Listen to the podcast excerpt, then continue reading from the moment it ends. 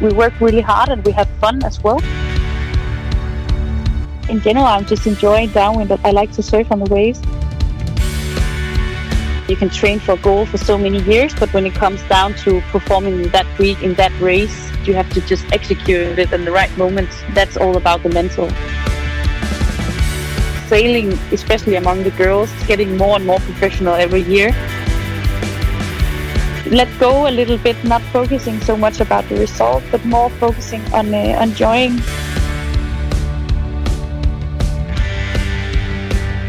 Hello, dear laser sailors and friends. Welcome to the Laser Sailing Podcast. I'm Lily Lijia Xu, 2012 London Olympic champion in the women's radial class.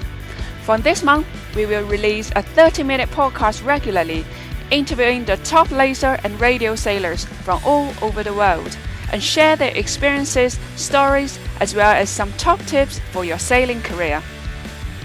The very first guest of our podcast is Anne-Marie Rindom from Denmark, who was very recently crowned as the Female World Sailor of the Year.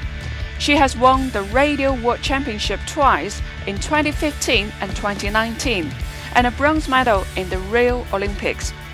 So now, let's hear what she has to say about her best season ever so far.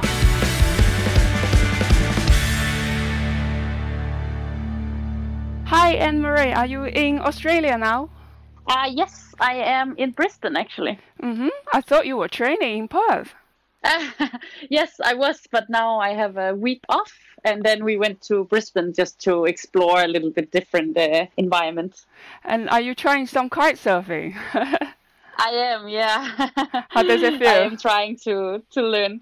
I think it's very great to try new skills and like um, expand your a little bit like uh, what you can actually do on the water. Mhm. Uh, it's totally different from sailing, so yeah, I like to try new things. okay. Uh, so to start our uh, interview, the first part is the Express Q&A challenge. Are you ready? uh, yes, of course. Mm-hmm. The first question: How many countries have you been to so far? I actually I was trying to count it, but uh, I'm not sure. But uh, I definitely came to it that it's over ten.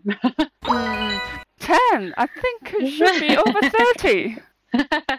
it might be over thirty, but I haven't counted it. Okay. then which is your favorite one?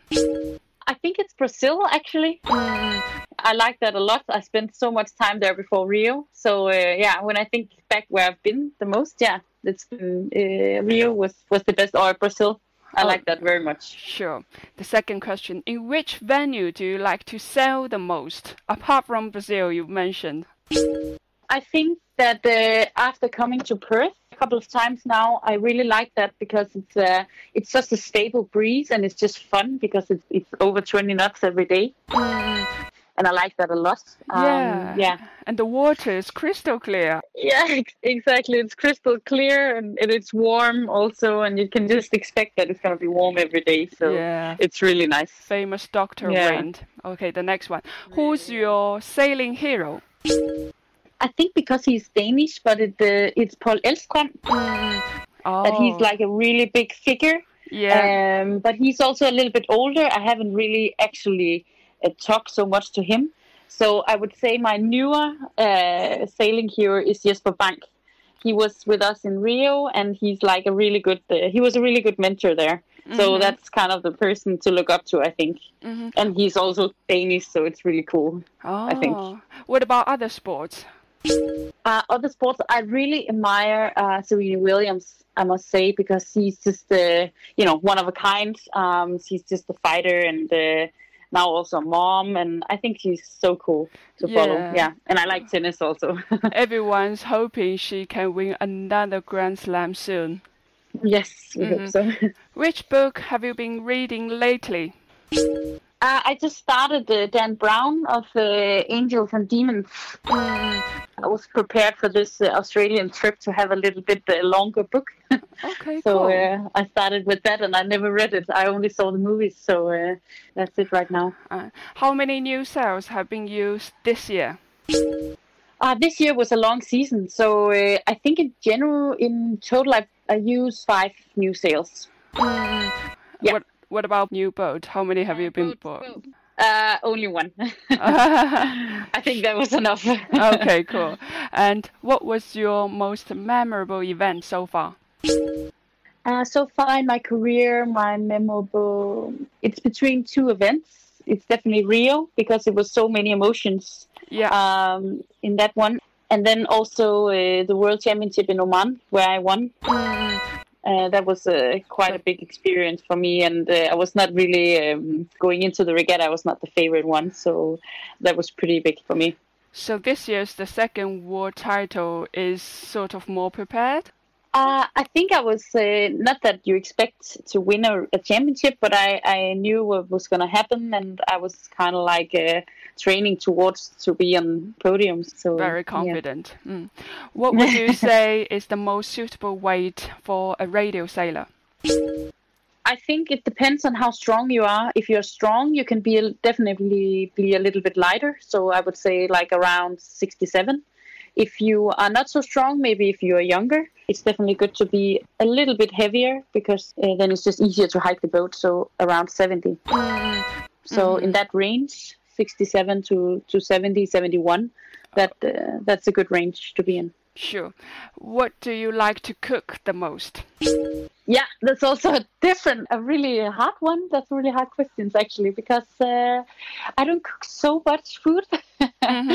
um, but uh, right now, I'm very much into uh, vegetarian food. Mm, okay. Uh, we have this um, this uh, like plan that we have one vegetarian uh, day uh, a week. Mhm. Uh, so I make uh, I make dal for all the sailors when I'm staying with them. Yeah. Dal, which is like an Indian uh, course. I like that a lot. Ah, but will you need to take some supplement if you go more into vegetarian? I think you definitely have to, but I think one day a week with only vegetarian is it's okay. but I think it's definitely gonna be hard if you switch completely if you're an athlete um, to to get enough enough protein. I could see that you are moving towards Serena Williams because I heard she's a vegetarian as well. Um, but also you like chocolate. What's your favorite chocolate brand? uh, it's Lindt from uh, I think it's Swiss. Swiss, yeah, yeah. So Yeah, will you prefer like that a lot. dark chocolate or milk chocolate? Ah, milk chocolate is definitely my favorite. a bit sweeter than the dark chocolate. Yes, exactly. And use Yes, exactly. three words to describe your coach, please. Um, so my coach is uh, he's definitely de- dedicated. He's hardworking, hmm and then he has a. Um, it's hard to explain it with one word, but he has a, a very good like uh, ability to focus on the right things in the right moment. Mm-hmm. What do you normally call him? Because I quite struggle to pronounce his name. Yeah, we call him Piotr, but most people uh, call him Peter because it's like uh, he's called Peter just in Polish. So, but we call him Ah, Piotr. oh, Peter is much Yeah. better for English then. yes, it is. Uh-huh. Oh, the so it's a little final bit. Express Challenge. What's your favorite training shoes brand? Uh, training shoes brand, it has to be Nike. Uh, that's the one that I feel most comfortable in. Cool. I have a nice design and uh, yeah. Okay, congratulations, Anne-Marie successfully finished the Express Q&A challenge. Now we can slow down a little bit and talk. Um, the first topic uh, raising to my mind is, of course, you become the first Danish sailor to win the World Sailor of the Year. Could you share a bit of your experience that night? Uh, yes, so I uh, yeah I went to to that event and uh, of course it was very fancy and the hotel and the whole award show was um, it was really nicely set up. Um, it was just a really big experience to be around so many good sailors and so many just in general the whole sailing world was together. So um, that was quite a, a big experience and um, I really enjoyed it. And also I've never been to Bermuda, so it was really great to be there. For I brought my sister over there, Mhm. and we were Mhm. only there for, for 48 hours. Yeah. Um, so we traveled for 46, but we were only there for, for 48. So wow. um, that was uh, quite a trip. yeah. Were you expected to win?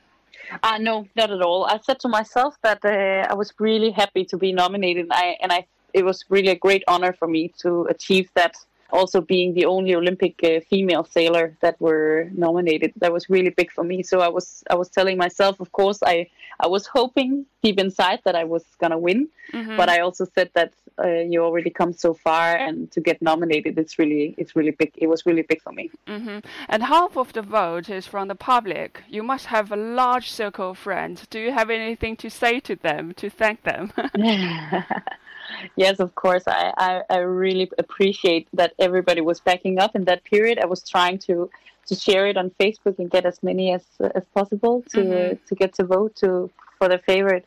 Um, but yeah, I just wanted to say thank you because this prize is not like I said at the at the speech at the award show that it's it's not only a prize for me, but it's kind of also a prize for the whole team around me. Yeah. So all the people who is helping with my campaign, uh, my family and my friends, and you know people who's backing me up, it's also a prize for them. Yeah, let's uh, move on to the next topic then. Uh, we all know that you had a very successful season, winning both the Europeans and Worlds. Many people will ask you, what's the secret of winning? yeah, and it's a very complicated uh, and complex uh, question actually to to explain. I think that one of the big reasons why I'm I'm here is like because I, I, I finally got a lot of experience in my career, and I finally there's a lot of uh, different factors uh, different facts that were uh, put together in this season. Uh, many places fell in the right spot. Mm-hmm. Um, like you know the experience I had, but also the physical training, and then right now where we are on our team. So so we have I, there is a young girl from Denmark who is pushing me a lot. Um, she's a very hard-working girl, uh, Anna Munch and she was eight actually in Japan at the World Cup, and uh, it's so great to have somebody who is uh, who really wants it as well, um, and then with my with my coach also, and um, and then with Line Flem, who is uh, from Norway, and we had like this great team the last two years, and we just we work really hard and we have fun as well mm-hmm. on the team. So it just uh, complement complementary with each other very much. So I think that's that's also one of the key uh, factors uh, why it was so good this year. Sure. Um, and then like a big topic for me, of course, is the mental preparation. So everybody can can prepare in, in different ways and um, you know you can train for a goal for so many years but when it comes down to performance and performing that week uh, in that race um, and doing what you know you can but you have to just execute it in the right moment uh, that's all about the mental and uh, and we, we we have a, quite a lot of focus on that from Denmark. Mm-hmm. So I finally feel like there is some small parts of that that are making sense. Of course, it's a it's a job that you're working on all the time, it's not like you can say like with physical preparation it's not like you can say okay now i'm strong enough and then you don't go out and train you have to kind of train it every day to get better and to stay in shape mm-hmm. and the same thing about mental preparation that you have to keep it in mind and work on it yeah, um, too often we neglect the psychological part and just focus on the fitness and time on the water. But I'm quite curious, yes. how much time do you spend on mental training? Um, it depends on which period we're in. So normally, when it's uh, winter season, I don't use so much time on it because it's more like getting in the routine and, and getting your physical training in and your sailing and you know keeping track of, of your food and stuff. But in the season, of course, I, I, prepare for the bigger events, and I have a mental coach who's coming with me for the bigger events, and we, we talk on the phone every day. Yeah, so in the season, I use definitely much more time on it. Um, I would say almost every day I use at least ten minutes on it. Mm-hmm. Um, it's it's so simple as uh, doing like a small mindfulness uh, exercise uh, to try and get aware of what's going on inside you. Yeah, I couldn't have agreed with you more. I sort of feel I started a bit late, but the moment I put in more time in mental training, it worked so well. So mm. before every training session, not to mention for sure any regattas, mm if you spend a little time while lying on the bed and med- meditate, then you will definitely yeah. become more focused and maybe use some self-talk exactly. as well. Um, the next question yeah, is, exactly. um, I wonder if you noticed any new trend for the radial class because for me now, I'm uh, an outsider. I see all the girls get getting fitter and fitter, and then your movement is becoming more aggressive. Is that what, how you feel? Um, uh, some parts, I think that uh, after the carbon section were, were introduced after Rio, I, I definitely think that people has to get, or, or us girls, we have to get stronger. Mm-hmm. Uh, you have to hike more to, to get the boat uh, going uh, with this mast because it's a little bit more stiff, and it's definitely a point uh, when it's wavy. Of course, it's, it's easier if you're a little bit shorter, but but in the strong breeze, it's actually hard for for a girl that is not so high to keep the boat going. So definitely being being stronger and being more fit. And I think the whole sailing, especially among the girls, that it's much more professional or it's getting more and more professional every year. Mm-hmm. So everybody is, I would say, at least top ten. They are all on full time. Like uh, to study next to it, it's it's almost hard to get those two things going. So before Rio, I, I was only having half a year off for my studies and, and was doing it part time uh, but now I, I don't feel like there is any time to do it because there are so many things that you want to do perfect. I don't know about the movement in the boat. I don't think we have the same. We're not convinced of the same things that we have to be more like uh, those rocky move and stuff like that. We're actually trying to work in a different direction with more like a stable pressure uh, in the boat um, and more like stable rudder and and stuff like that. So yeah, and then I think many people could tell that um, you are a fast downwind sailor. What's your tips? Yeah, we work a lot on downwind, and it's definitely uh, where you can catch up so many meters compared to upwind. Uh, I think I'm just, uh, in general, I'm just enjoying downwind a lot. I, I like to surf on the waves, and like my advice would be uh, definitely to, to just go out there and ha- and have fun with the waves, uh, and try to get the boat going as, as much as possible. So so those periods, you know, where where the boats kind of sink into the wave, and and then you have to wait for the next one, and then it's going again. Like try to avoid these areas uh, and try to you know, like look around and see where is my next surf option. So kind of if you're surfing on a wave, look for the next one, look for the next one, like kind of always be a step ahead of the next waves. But are you naturally very uh, fast and have a good feeling while sailing downwind, surfing the waves, or it's actually after some time, after some hard work, that you become more and more accustomed to surfing uh, the wave smoothly? Uh, yeah, I, w- I would say it's definitely it's hard work behind it. I mean, uh, I've been sailing. Uh-huh. I've been sailing the the laser for ten years. Um, so so of course there is uh, ups and downs. Uh, but yeah, I mean, when you're young, it's it's kind of like the talent who is, uh, yeah. which is like the the one that are pulling you. But then I, I think definitely when you when you enter the senior fleet, I mean, you you don't move so much up the ranking if you don't if you're not a hard worker. So it's definitely with hard work and you know patient and then analyzing what to do better and, and all the time having that goal to be to, to become the best version of yourself. Mm-hmm. Alongside, it also made me think of another question, which is uh, how to balance moving in the boat and try to surf the wave as uh, long as possible against how to make sure not to infringe Rule 42, because I think all the top sailors have been whistled every so often, right? definitely and i also had a had a i was at a point in my career where where i was definitely getting a, a lot of yellow flags and uh, i feel like this season has been has, has been better in terms of yellow flag and there is always a big discussion on on if the jury is too hard on the rule 42 and uh, I, I, feel like that the, the better I become in the boat, the less yellow flags I, I also get, and and I think it's just about knowing the small details on on when to rock the boat and, and when to not. I mean, uh, sometimes it's it's also when you're frustrated or you're a little bit behind and you want to catch up that you get the yellow flag. So. Mm. Yeah, sounds like actually you are moving more smoothly instead of aggressively. Definitely.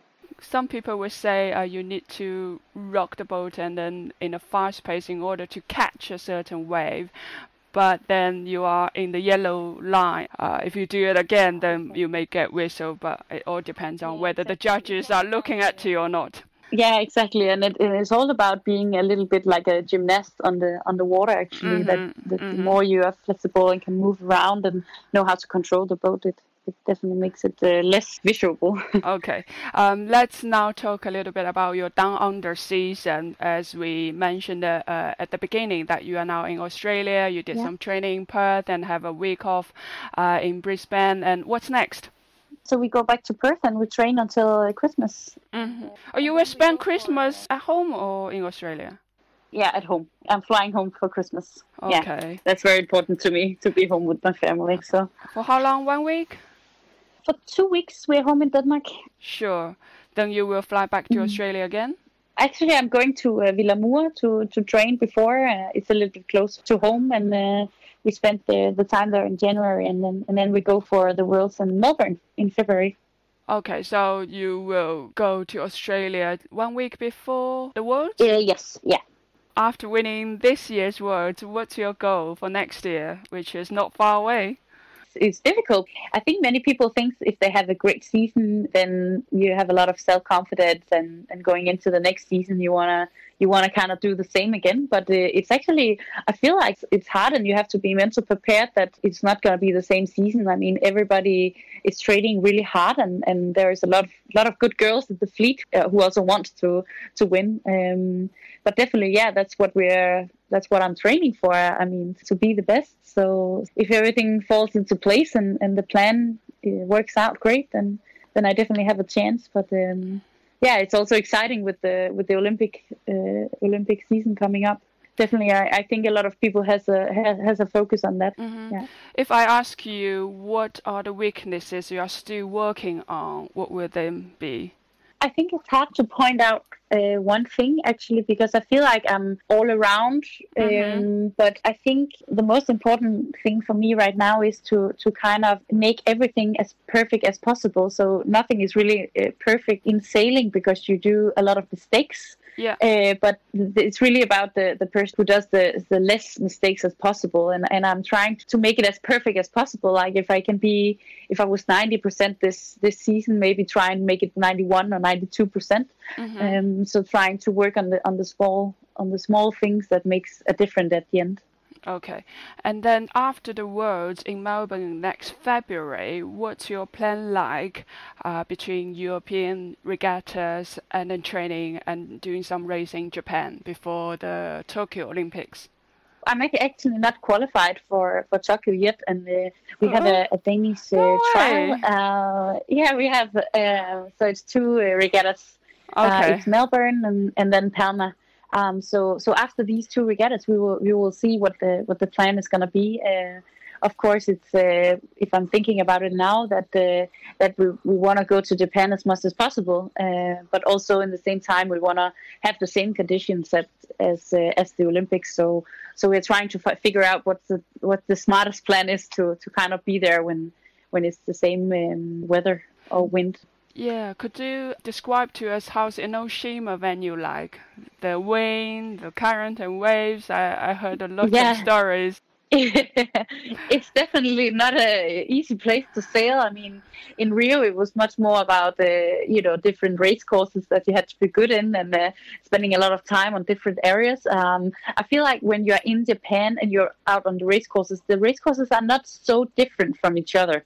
But definitely the wind and the current, and it's super hard to, to figure out. Uh, Mhm. It can be flat water, it can be wind from outside. Uh, I mean, the test event and the World Cup was very different from each other.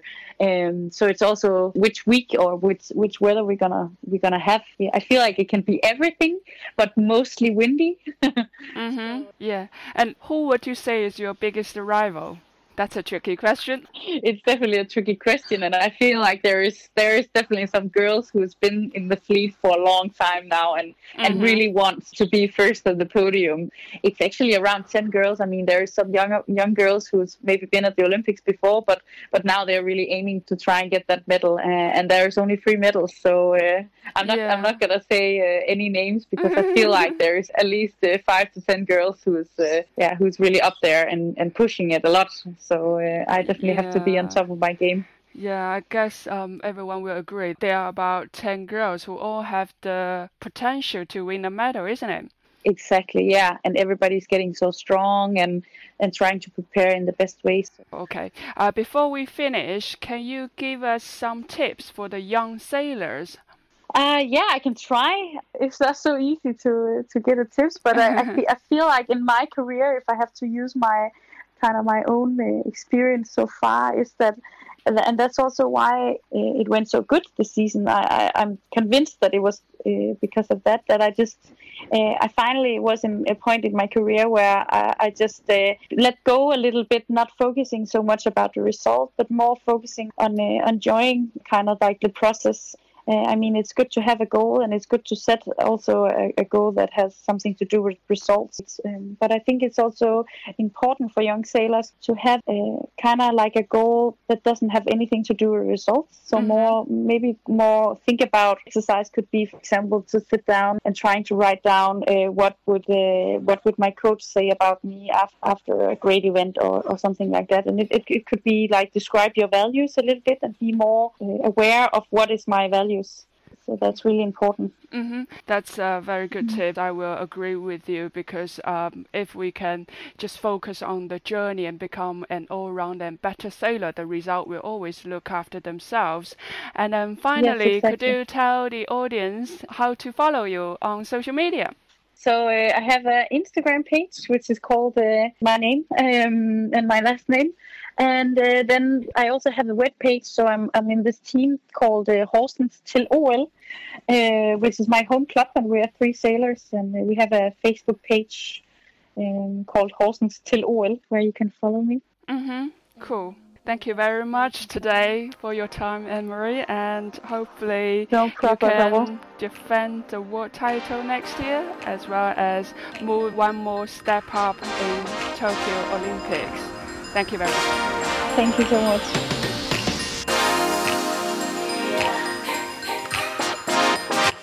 All right, that's all from us today in the Laser Sailing Podcast Show, and we hope you enjoyed it. Thank you very much for listening, and please feel free to leave us a message about your thoughts and suggestions. And you can even tell us who you would like to hear for future episodes. Bye for now.